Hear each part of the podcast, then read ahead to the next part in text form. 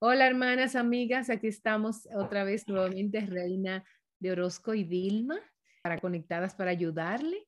Y quisimos nosotras tener un tiempo de hablar de mujeres que nos han inspirado, que nos han edificado con sus vidas en el pasado, eh, reconocerlas a ellas y que ustedes conozcan un poquito, no grande, ustedes pueden seguir por su parte. Eh, eh, eh, escudriñando, investigando por ustedes mismas para conocerlas mejor.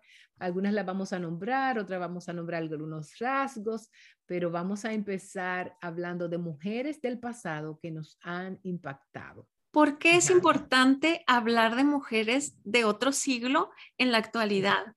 Y parte, parte de lo que yo le digo a mi hija cuando la animo a leer biografías y le compro y le digo y hablamos, es porque en la actualidad los valores, los principios, eh, la manera de conducirse de las mujeres es tan diferente a lo que quisiéramos para nuestras hijas que es importante hacer una pausita y decir, ah, caray, o sea, como que las sendas actuales no están muy buenas para el fruto que quiero ver en la vida de mi hija.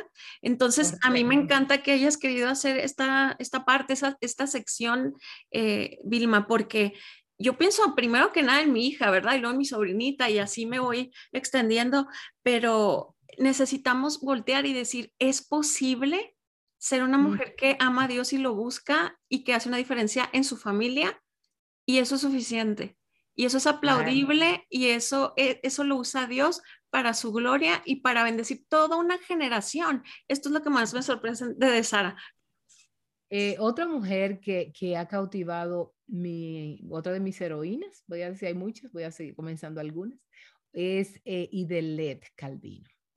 Idelet Calvino. Ella pues era una mujer eh, que había sido expulsada de la iglesia, junto, ella estaba casada antes, ella había sido viuda, ¿verdad? Vamos a decir que estaba casada, y es, muriendo de la peste, su esposo murió de la y ella lo cuidaba, cuidaba, primero sufría mucha aflicción, primero fue expulsada, perseguida, luego fue, eh, murió por la peste, cuidando a, eh, su, su, esposo murió, y entonces en ese entonces Calvino eh, pidió que por favor le enviaran a alguien, que una esposa, oigan bien cómo se ve, lo que era un hombre, él estaba tan ocupado que él necesitaba una esposa y le recomendaron a Idelet, a Idelet Calvino. Mm. pues eh, para mí Idelet viendo su vida a través de su esposo, me imagino que ella estaba cultivando el huerto porque le gustaba mucho recibir visitas, pero él se pasaba la mayoría del tiempo escribiendo las instituciones cristianas, que es un libro que él escribió, escribió muchísimas obras, eh, y él decía, eh, dijo que, los años, la manera como ella le ayudó, sirvió para que él pudiera eh, escribir y pudiera servir en el ministerio es invaluable. Eh, detrás de pastor que ustedes ven, que está estudiando sermones y que está preparando cosas, esas esposas están haciendo todo. Y es lo mismo que le pasó a Sarah Edwards. Sarah Edwards, mientras Jonathan Edwards estaba escribiendo sus resoluciones y estaba tenía que cultivar el campo, ella tenía que manejar los no sé cuántos hijos, no recuerdo si eran 11 o 10 o no. Eh, ella tenía, era un amor, él se enamoró de ella cuando ella tenía como 15 años, o tuvo que esperarla gran parte, y ese amor de ellos, él siempre estudiando, un hombre eh, muy introspectivo, un hombre que, que era filósofo, que un, gran pensador, pero de la, la unión de ellos fue, eh, no fue en vano, salieron senadores, salieron eh, las universidades de Prince, Princeton, las universidades de Yale fueron descendientes de ellos, o sea, todo lo hicieron.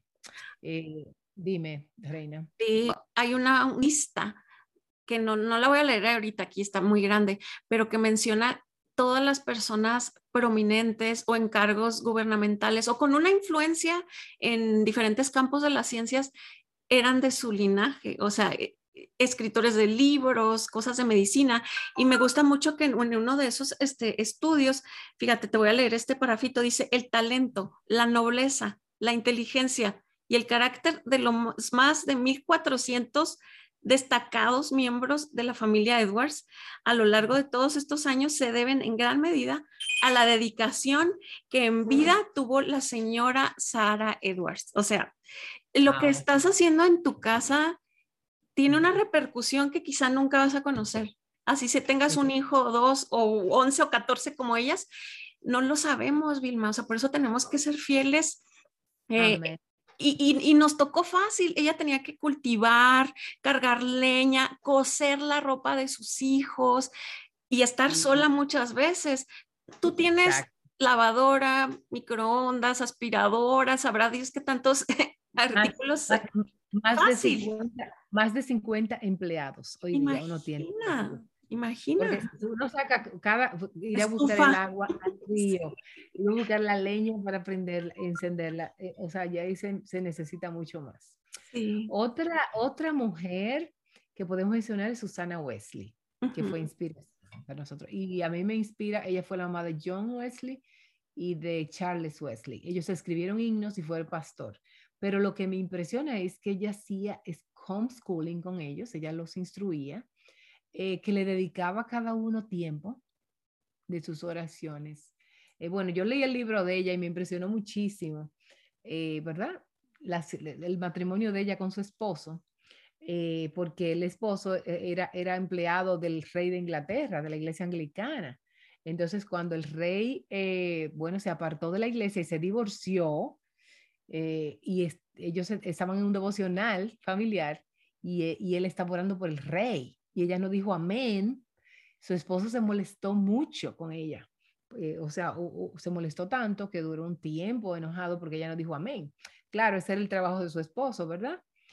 pero las convicciones que ella tenía como mujer, lamentablemente ella sufrió, muchos de sus hijos, pues sufrieron, creo que una hija sufrió eh, se apartó totalmente, pero hasta donde nos llega es a la disciplina, el la negación de una madre y de la influencia que tiene sobre sus hijos. A mí me impactó mucho eso de ella, de Susana Wesley. ¿Y, y de dónde tomaban ellas e, esa fuerza? Obviamente del tiempo que dedicaban con el Señor. Yo de otra manera no me lo puedo explicar. O sea, y, y del comprender eh, la grandeza de la encomienda que muchos de sus esposos tenían, porque si tú no, si tú no sabes por qué haces las cosas, vas a terminar renegando, pero si tú sabes que eres parte de esa misión, vas a ser equipo, ¿no? Con tu, con tu esposo. Te voy a poner un ejemplo actual de una esposa de pastor que conozco, que es tan linda y dulce y humilde y hospitalaria y siempre dice, ay, es que yo casi no tengo dones, no tengo talentos, o sea, como mi esposo es el que sabe todo, yo no hago nada. No, no, no, no, no. O sea, no tienes idea la bendición que es ella para su y su familia y su iglesia.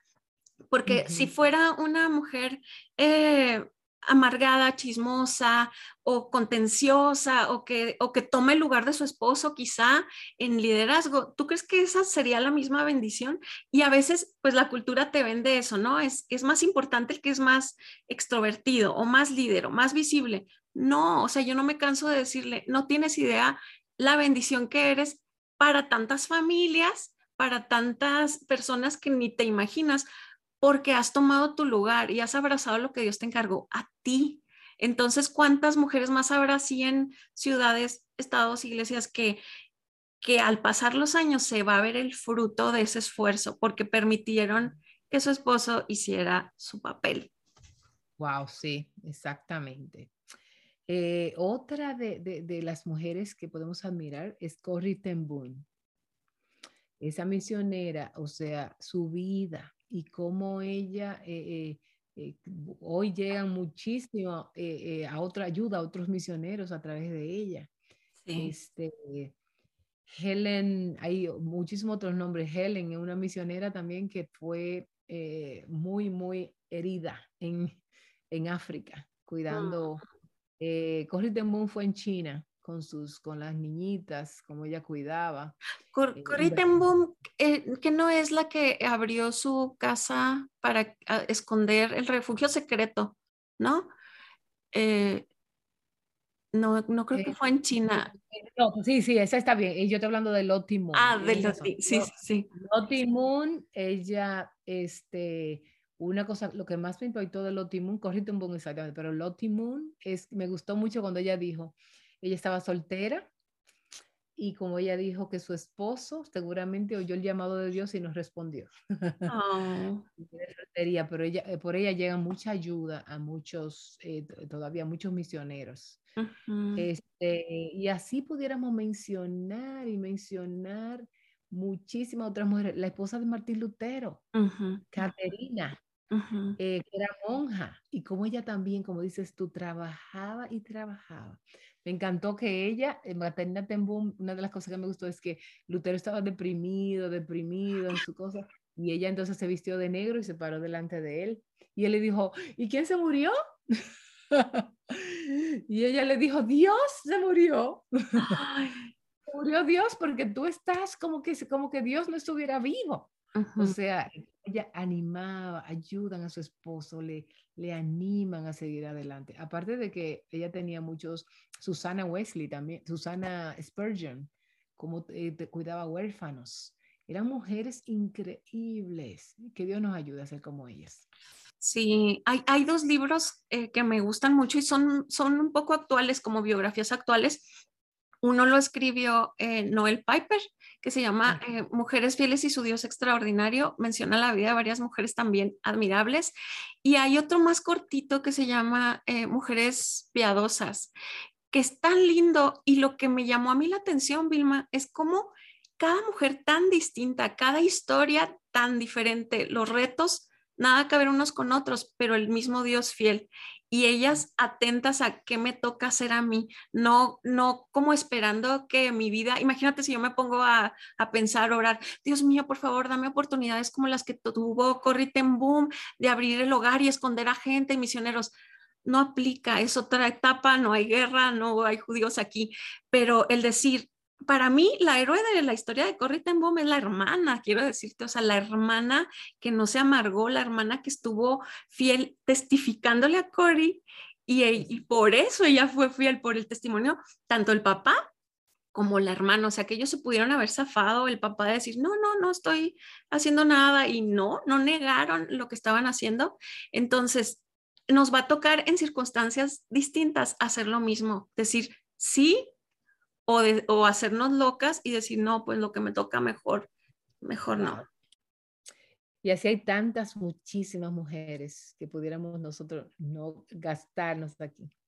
Pero por la gracia de Dios, gracias por esta oportunidad, hermana, que nos das de contarte un poquitito y animarte a leer las historias de esas mujeres para que sean inspiración para ti y te ayuden en tus momentos de que tú dices, oh, no puedo, yo no, no puedo con esta casita, no puedo con estos hijos y que Dios nos, nos dé el ánimo.